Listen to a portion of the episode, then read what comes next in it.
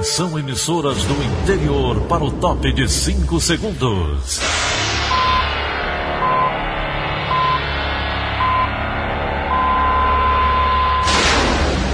A Verdinha leva o som cada vez mais longe. Rádio Sul Cearense de Brejo Santo, Cristal de Quixeramobim, Iracema de Ipu, Jornal Centro-Sul de Iguatu, Macambira de Poeiras, Tabajara de São Benedito, Oroz FM, Pioneira de Forquilha, Itataia de Santa Quitéria, União de Camocim, Educadora do Cariri do Crato, Líder FM de Itapipoca, Aquarela FM de Miraíma, Liberdade de Itapipoca. Itarema, Carinhosa de Acopiara, Sertão Central de Senador Pompeu, Vale do Salgado de Lavras da Mangabeira, Vale FM de Nova Russas. 6 horas e 31 minutos, confirmando 6 horas e 30 minutos na Grande Fortaleza. Hoje, quarta-feira, 9 de setembro, ano 2020. Manchetes do Rádio Notícias Verdes Mares. Seu intervalo de seis anos, Ceará possui mais de 4 mil mortes a esclarecer. Chefe do trânsito em Pacajus é preso após ficar foragido desde 2016. No Cariri, concurseiros fazem protesto em frente à Prefeitura de Juazeiro do Norte. Depois de incêndio, permissionários do casarão dos Feirantes vão poder reabrir o negócio em outro ponto. Proposta apresentada em reunião. Essas e outras notícias a partir de agora. CYH 589. Verdes Mares AM. Rádio Notícias Verdes Mares. 6 horas e 33. Segurança. Em seis anos, Ceará tem mais de 4.400 mortes a esclarecer. Elone Pomuceno tem os detalhes. As mortes em questão podem ter ocorrido por homicídio, suicídio ou causa acidental, mas não foram explicadas, segundo o relatório Cada Vida Importa, do Comitê Cearense pela Prevenção de Homicídios na Adolescência. Foram pelo menos 4.426 registros do tipo entre 2014 e 2019. A média diária é de duas mortes a esclarecer no estado neste período. Famílias passam anos sem saber a causa oficial da morte de entes queridos, segundo a pesquisa do comitê. Dentre o período estudado pelo grupo, o ano de 2018 teve o maior número de ocorrências a esclarecer no Ceará, 921. Em nota, a Secretaria Estadual da Segurança disse que as mortes a esclarecer são registradas no sistema de informações policiais quando os casos precisam de aprofundamento para determinar as causas, que não são aparentes, diferentemente de casos de lesão à bala ou outros meios que já deixam vestígios latentes. Ainda de acordo com a pasta, essas circunstâncias impossibilitam a entrada dessas ocorrências como crimes violentos letais intencionais. Elon Nepomuceno, para a Rádio Verdes Mares. Foragida há quatro anos, o chefe do tráfico de drogas de Pacajus, na região metropolitana de Fortaleza, é preso na região da Ibiapaba. Brenda Albuquerque tem os detalhes. Foi a partir de um mandado de prisão em aberto por homicídio e tráfico de drogas que a polícia prendeu Gutenberg de Souza Nogueira, de 31 anos, conhecido como Gugu. O foragido da Justiça, apontado como chefe de uma organização criminosa no município de Pacajus, foi encontrado em Ubajara na última quinta-feira, como explica o delegado titular de Pacajus, Marcelo Pinheiro. Na semana passada, no começo da semana, nós nos deslocamos para o município e após diversos levantamentos, trabalho de vigilância, eh, nós conseguimos localizá-lo. Eh, não houve resistência à prisão, foi localizado em sua residência uma arma de fogo bem como documento falso, e foi apreendido também um veículo, um veículo de luxo. Gutenberg estava foragido desde 2016, quando fugiu da CPPL-1 em Itaitinga. Há pelo menos dois anos ele se mudou para a cidade de Ubajara, de onde continuava liderando o tráfico de drogas de Pacajus. O delegado adjunto da Delegacia de Repressão às Ações Criminosas Organizadas, Alisson Gomes, explica que Gutenberg vivia uma vida como um cidadão comum. Há pelo menos dois anos ele se encontra nesse município vivendo uma vida, entre aspas, de cidadão, né, usando de uma identidade nova, um documento falso. Na residência foram apreendidos um revólver, munições, relógios e uma série de anotações em papéis. De acordo com o delegado Marcelo Pinheiro, esse é o principal indício de que Gutenberg tinha envolvimento com o tráfico de drogas em Pacajus. Ele era o responsável pelo abastecimento da droga da determinada organização criminosa do município e bem como é, tinha conhecimento a respeito de todos os homicídios é, cometidos por essa organização criminosa local. Agora, o suspeito vai responder pelos crimes de receptação, tráfico de drogas, posse legal de arma de fogo, falsidade ideológica e por integrar organização criminosa. De acordo com o delegado Alisson Gomes, a prisão de Gutenberg pode ajudar a capturar outros suspeitos de participar do grupo. Começa com a prisão de um líder, é, a, a facção, a organização criminosa vai querer se reorganizar, acender um novo líder eventualmente e é nesse momento que a gente entra com novas prisões, identificando justamente essas pessoas para manter o desmantelamento. Brenda Albuquerque para a Rádio Verdes Mares. Em Sobral, a violência e a atuação de facções criminosas tem feito a Polícia Militar reforçar a segurança nas ruas. Ontem, a corporação iniciou mais uma força-tarefa. Sobre o assunto, o repórter Matheus Ferreira conversou com o Tenente Coronel João Batista Faria Júnior. A terceira fase da operação começou nesta terça-feira. São 100 policiais militares nas ruas diariamente para reforçar a segurança da cidade. O objetivo é diminuir a ocorrência de crimes violentos. A prioridade nossa é na zona urbana, podendo ir para a zona rural, dependendo da necessidade. Nas primeiras fases da Operação Sobral Segura, 55 pessoas foram encaminhadas para a delegacia regional sob a suspeita de diversos crimes. Oito armas de fogo foram apreendidas. Além disso, sete prisões por tráfico de drogas. Sobral recebeu mais 30 homens do policiamento ofensivo geral e especializado da PM. Nesta fase, o foco deve ser combater o crime organizado. Roubo a veículos. Nós tivemos um decréscimo comparando essas duas semanas de operação, de 58%, e de homicídio, 78%. Comparando com as duas semanas anteriores, é que a gente que nós chegamos aqui para começar a operação. Matheus Ferreira, da região norte de Sobral, para a Rádio Verdes Mares. As polícias rodoviárias estadual e federal divulgam balanço final das ocorrências nas estradas durante o feriadão. Na ICES, uma média de duas mortes foi registrada por dia. Outro dado que chamou bastante atenção foi sobre a conduta dos motoristas. Leabe Monteiro traz os detalhes. Nas rodovias federais, dentro do estado do Ceará, durante as 96 horas da operação, foram registradas 471 ultrapassagens proibidas, o que equivale a uma ultrapassagem irregular a cada 12 minutos, sendo a mais frequente infração. Nas BRs, aconteceram nesse período 22 acidentes durante o feriadão, com 27 pessoas feridas e 3 pessoas mortas. Nas rodovias estaduais, a ICS, o número também foi alarmante. Foram registrados 31 acidentes e 8 mortes. Além disso, cinco carros roubados foram reavidos.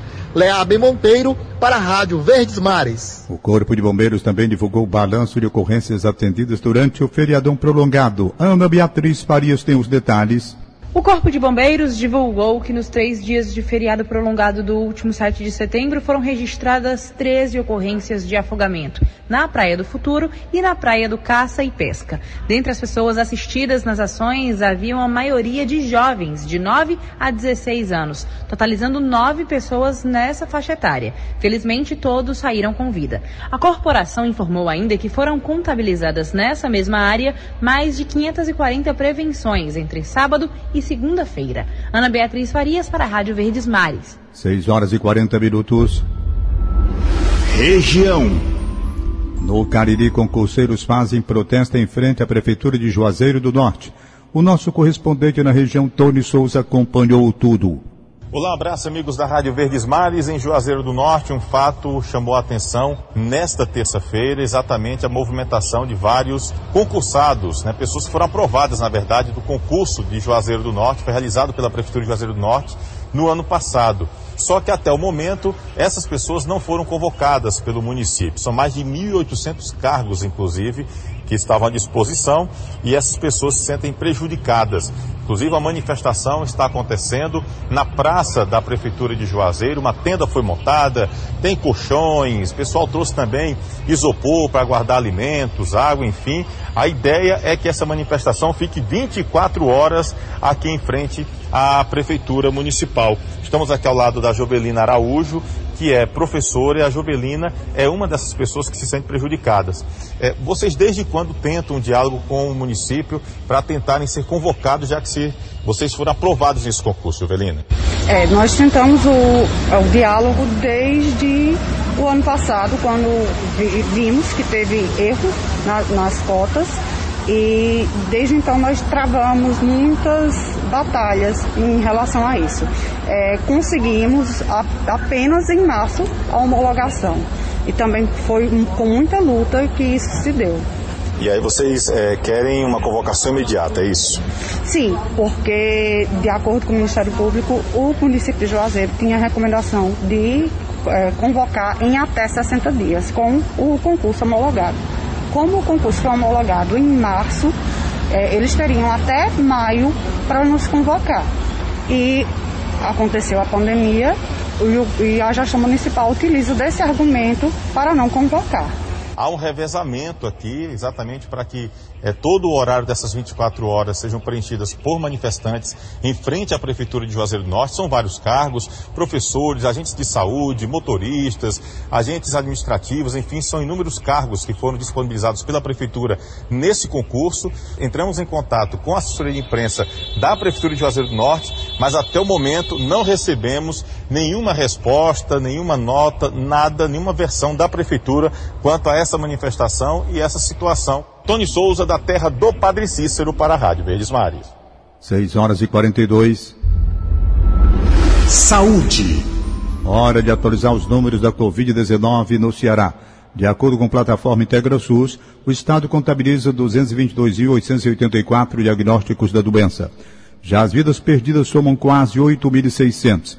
Ainda de acordo com o levantamento, a taxa de letalidade está em 3,9% e de segunda para terça-feira, quatro pessoas morreram com a infecção. A boa notícia é que já são aproximadamente 198 mil pacientes recuperados da doença, número que traz esperança para quem ainda está no hospital. Do total de infectados pelo novo coronavírus no Ceará, quase 5 mil são estudantes. A maior parte ainda não retornou às salas de aula. Vamos saber os detalhes com a repórter Maristela Gláucia. A grande maioria, 2.984 para ser mais exata, tem entre 15 e 19 anos de idade. Faixa etária que está no ensino médio, como você disse, essas turmas ainda não receberam autorização para voltar às salas de aula. Agora, falando sobre o dado geral, ao todo, 4.981 estudantes foram infectados. Número considerado baixo, já que representa apenas 2% dos casos confirmados em todo o estado. Juazeiro do Norte é o município com maior número de estudantes infectados, seguido por Sobral e Fortaleza. Agora, diante desses dados, a questão é se a taxa de infectados vai se manter assim quando retornarem às aulas presenciais. Por enquanto, apenas a educação infantil recebeu autorização do governo para voltar às salas de aula desde a semana passada, mas o consórcio de saúde continua analisando os números de casos e mortes pela Covid-19 para definir o retorno das outras turmas. Maristela Gláucia, para a Rádio Verdes Mares. Morre aos 53 anos de idade o chefe do Centro de Inteligência do Exército, general cearense Carlos Augusto Fécuri Cidrião Ferreira. Ele estava internado no Hospital das Forças Armadas e, segundo um integrante do Ministério da Defesa, apresentava sintomas da Covid-19. Militar deixa mulher e três filhos. O Exército não divulgou a causa da morte. Em nota, disse apenas que a Secretaria-Geral do Exército lamenta o falecimento do general e que o corpo vai ser cremado em cerimônia restrita aos familiares. Em 30 de agosto, Cidrião deixou o comando da 7 Brigada de Infantaria Motorizada, em Natal, no Rio Grande do Norte, para assumir o comando do chefe de inteligência do Centro de Inteligência do Exército, em Brasília, capital da República. Após reações adversas, testes com a vacina contra o novo coronavírus são suspensos. Os detalhes com Sérgio Ripardo. No mesmo dia em que o ministro interino Eduardo Pazuello da Saúde falou da possibilidade de vacinar todo mundo a partir de janeiro do ano que vem, o mundo se assustou ontem com a notícia de que os testes clínicos com a vacina inglesa de Oxford contra a Covid-19 foram suspensos, devido à ocorrência de efeitos adversos em um voluntário. É preciso, no entanto, entender o que realmente ocorreu antes de sair espalhando derrotismo e apostando que não vai ter vacina. A pausa nos testes não significa o fracasso do projeto, é só o que manda o protocolo de segurança da pesquisa. Uma equipe independente vai checar o que ocorreu, algo que pode ser resolvido em dias. Pausas em testes clínicos de vacinas não são incomuns, mas esta é a primeira vez que uma interrupção ocorre nos testes de uma vacina contra a Covid-19. A AstraZeneca, o laboratório que deu a pausa na pesquisa, informou que durante os testes, às vezes ocorrem reações que devem ser analisadas de forma independente.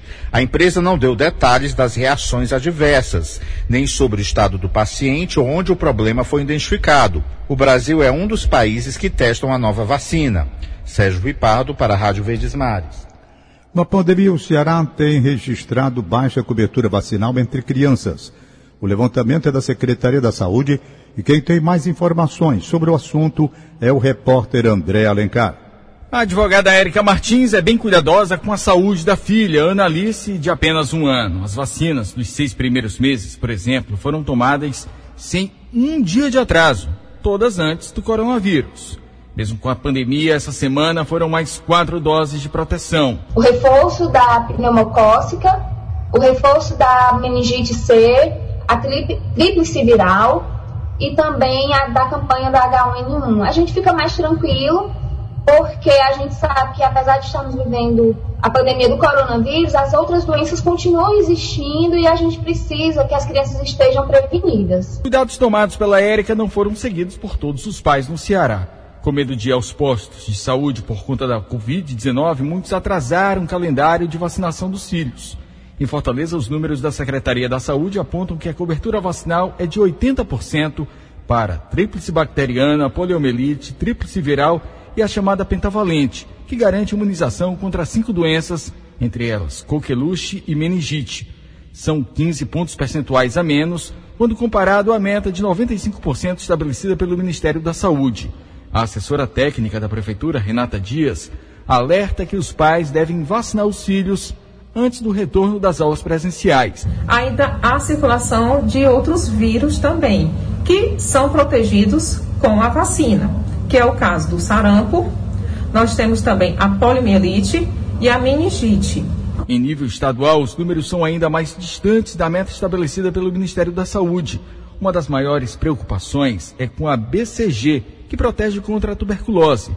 Segundo a Secretaria da Saúde do Ceará, a imunização está em 52,7%. É mais de 40 pontos percentuais a menos que o esperado.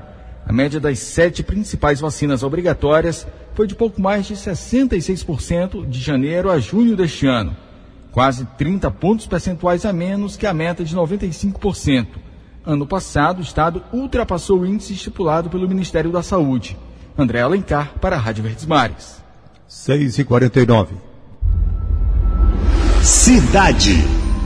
Casarão dos Feirantes, proposta para que permissionários voltem a atuar em outra unidade comercial, é apresentada durante reunião. Quem tem os detalhes é Bárbara Câmara.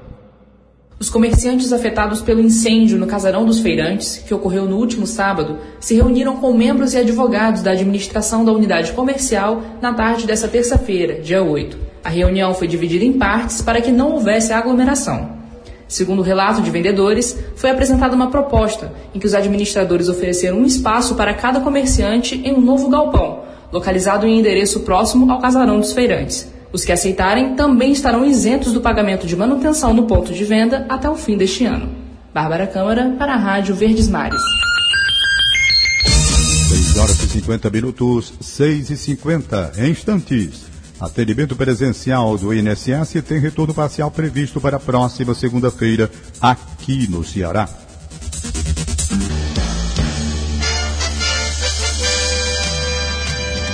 Rádio Notícia Verdes Mares.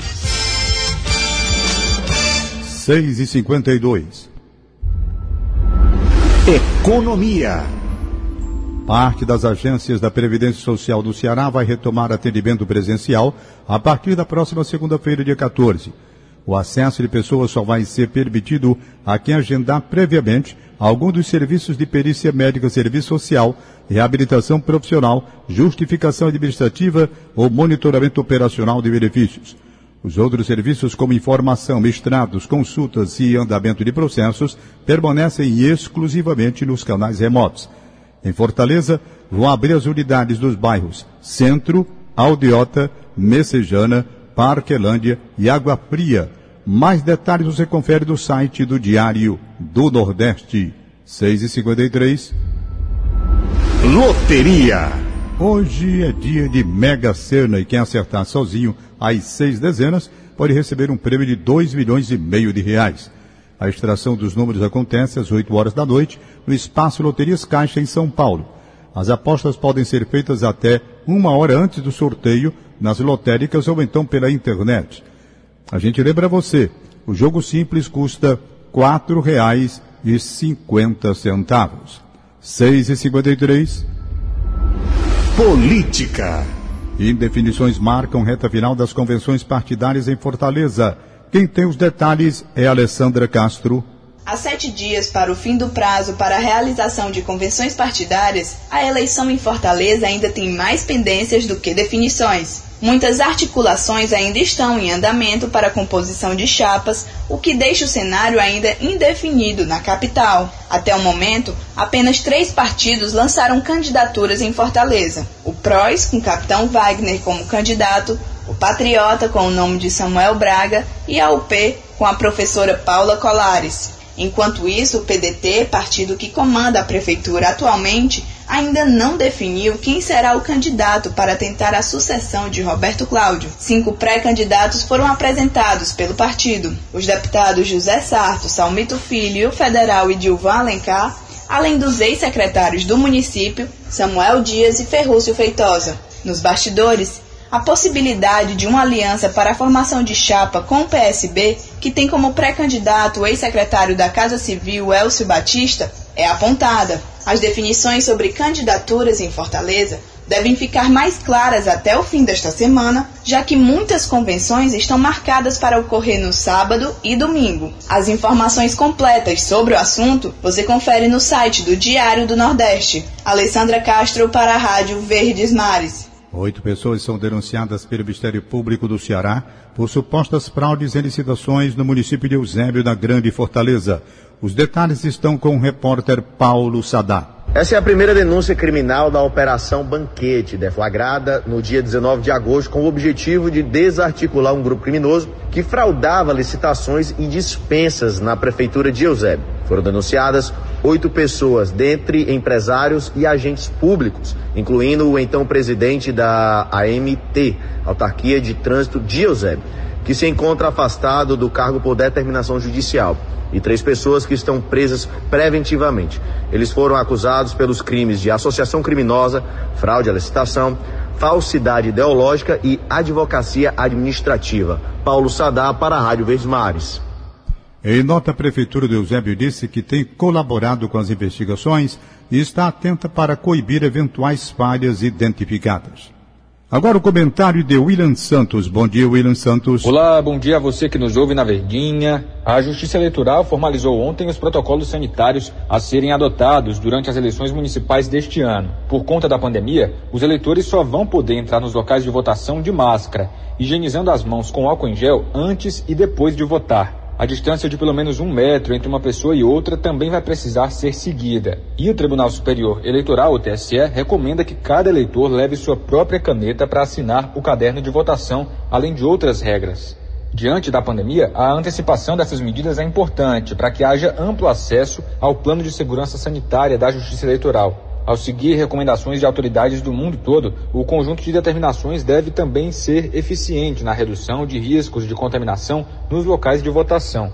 Mas não há garantia de que seja efetivo se não houver uma preocupação coletiva com a questão ao longo de toda a disputa eleitoral. Aglomerações em eventos de pré-campanha e até em convenções partidárias já são um mau exemplo arriscado que tem sido visto, exigindo, portanto, responsabilidade também de candidatos e eleitores. William Santos para a Rádio Verdes Mares.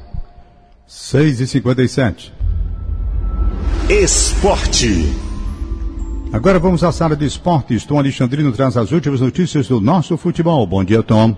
Opa, muito bom dia. Bom dia a você ligado aqui no Rádio Notícias, a você torcedor. Hoje mais uma vez é dia de futebol. É futebol na quarta, na quinta, no sábado, no domingo. Cobertura forte da Rádio Verdes Mares. Hoje nós temos Fortaleza e Esporte pelo Campeonato Brasileiro da Série A, nona rodada, Arena Castelão, jogo hoje às 6 horas da noite ou 6 horas da tarde, do jeito que você preferir. Jogo importantíssimo para o Fortaleza se recuperar das duas derrotas recentes no Clássico Rei para o Ceará e no Flamengo também um pouco mais frustrante no último final de semana. Eu acho que o esporte faz parte ali do campeonato do Fortaleza, de confrontos acessíveis, onde um resultado de vitória ele acaba colocando muito mais na rota do confronto direto dessas equipes mais intermediárias. Então é um jogo extremamente importante, onde o Fortaleza tem o retorno do Yuri César, que não estava à disposição contra o Flamengo por força contratual. O Tinga aparentemente vai ter esse retorno garantido, só não tenho certeza se como titular ou como reserva, porque ele vem se recuperando de uma lesão muscular. Então não sei se seria é, correto colocar em risco talvez a integridade física, principalmente em uma competição onde se joga em dias alternados, em um espaçamento muito curto, mas transmissão, claro, da Rádio Verdes Mares, narração de Denis Medeiros, comentários de Daniel Rocha, reportagens de Ivan Bezerra. Nossa abertura começa às 5 e meia da tarde no rádio e também para quem estiver à disposição no YouTube, no Facebook e também no Instagram da Verdinha. Vamos lá dar um show de cobertura a gente espera, né? Que essa rodada ela tenha abertura aí com vitória do Fortaleza, tá bom? Grande abraço, muito bom dia. 6 horas e 59 minutos. 6 e 59. Acabamos de apresentar o Rádio Notícias Verdes Mares. Redatores Helena Pomuceno e Roberto Nascimento. Áudio Augusto Assunção contra a regra Línia Mariano. Supervisor de programação Kleber Dias. Diretor de programação Fábio Ambrosio. Editor de núcleo Helena Ribeiro, diretor de jornalismo Idelfonso Rodrigues. Mais informações, acesse verdinha.com.br ou facebook.com barra verdinha 810. Em meu nome, Tom Barros, tenham todos um bom dia segue a voz bonita de Daniel de Lavor com o programa Paulo Oliveira. De segunda a sábado, seis e meia da manhã, Rádio Notícias Verdes Mares.